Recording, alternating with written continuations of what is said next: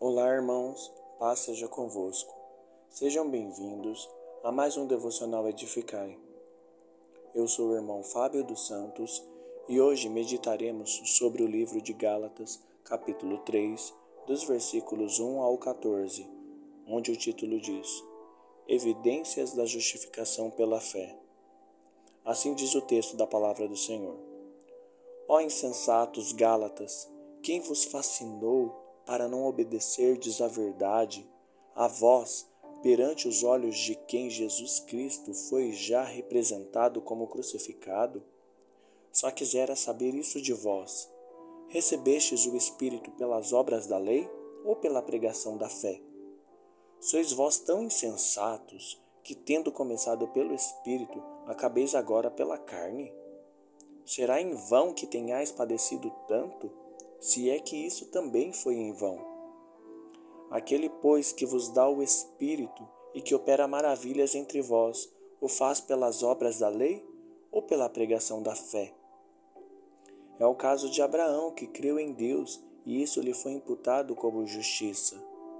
Sabeis, pois, que os que são da fé são filhos de Abraão. Ora, tendo a Escritura previsto que Deus havia de justificar pela fé os gentios, anunciou primeiro o evangelho a Abraão, dizendo: Todas as nações serão benditas em ti. De sorte que os que são da fé são benditos com o crente Abraão. Todos aqueles, pois, que são das obras da lei, estão debaixo da maldição, porque escrito está: Maldito todo aquele que não permanecer em todas as coisas que estão escritas no livro da lei para fazê-las. E é evidente que pela lei ninguém será justificado diante de Deus, porque o justo viverá da fé. Ora, a lei não é da fé, mas o homem que fizer estas coisas, por elas viverá. Cristo nos resgatou da maldição da lei, fazendo-se maldição por nós, porque está escrito: Maldito todo aquele que for pendurado no madeiro para que a bênção de Abraão chegasse aos gentios por Jesus Cristo e para que, pela fé, nós recebamos a promessa do Espírito. Infelizmente, irmãos, como em todas as igrejas de Deus, sempre haverá aqueles falsos profetas, pessoas que são usadas pelo inimigo para tentar arrebatar as ovelhas de Deus de seu aprisco. E lá na Galácia, não era diferente. Havia um grupo de judeus que estava tentando induzir os gentios convertidos pela fé em Jesus a realizar as mesmas obras da lei que eles praticavam anteriormente, pois consideravam ser os verdadeiros filhos de Abraão por praticarem a lei. E Paulo vem justamente refutar essa linha de pensamento, mostrando que Abraão foi justificado por crer nas promessas de Deus. Abraão recebeu a promessa de Deus e passou a segui-lo antes de praticar as obras da lei, no caso a circuncisão.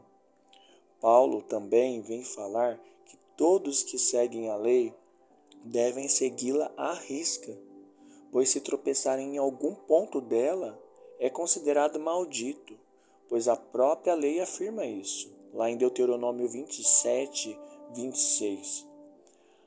Abraão foi chamado de o pai da fé, porque creu em Deus, e os verdadeiros filhos de Abraão também são aqueles que creem em Jesus, não os que vivem na prática da lei como os judeus faziam. Jesus se fez maldição por nós, pois a Bíblia diz que todo aquele que for pendurado no madeiro é maldito. E isso está lá em Deuteronômio capítulo 21, dos versículos 22 ao 23.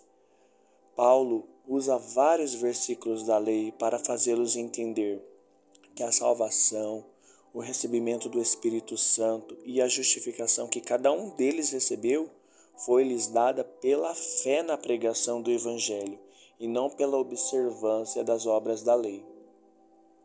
Amados irmãos, não permita que alguém tente confundi-los com relação à palavra de Deus. Muitas heresias existem por aí e tentam nos tirar da presença de Deus. Busque o conhecimento diretamente na fonte, a palavra de Deus. Lembre-se, você é um verdadeiro filho de Deus, herdeiro das mesmas bênçãos de Abraão através do sacrifício de Jesus na cruz. E também é cordeiro das mesmas bênçãos de Cristo.